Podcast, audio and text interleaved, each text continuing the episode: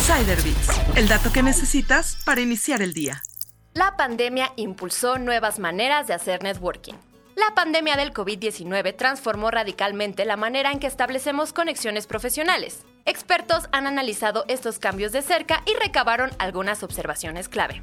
Primer lugar, los cambios en la forma en que hacemos networking reflejan cómo han evolucionado las tendencias laborales en los últimos años. Por ejemplo, hay menos contacto personal. Scott Fletcher, cofundador de Intersection Growth Partners, explicó que aunque hemos recuperado parte de la normalidad, la asistencia a conferencias y reuniones individuales ha disminuido. Las redes sociales también se han convertido en plataformas de networking. Cheryl Campanaro, de ADECO, señaló que ahora hacemos networking en un mundo virtual que a menudo se traduce en colaboraciones en persona. Todo cuenta, desde los mensajes en LinkedIn hasta las interacciones en otras redes sociales. Selva Param, de Staton Chase, Incluso explicó que las personas están respondiendo a más mensajes directos, especialmente desde la transición a modalidades híbridas o remotas por la pandemia. Sin embargo, las barreras entre lo personal y lo profesional se han vuelto más difusas, ya que las oportunidades de hacer networking no se limitan a eventos de trabajo. Shona Waters destacó cómo las interacciones cotidianas, como hablar con vecinos o compartir un Uber,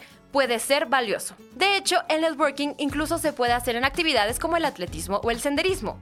Esto ofrece oportunidades para establecer conexiones significativas más allá de entornos tradicionales. Lo que sí debes recordar es que aún existe el deseo de hacer conexiones en persona. Después de la fatiga de las videollamadas y el trabajo remoto, la gente anhela el contacto frente a frente. Por lo tanto, centra tus reuniones en conversaciones significativas y personales.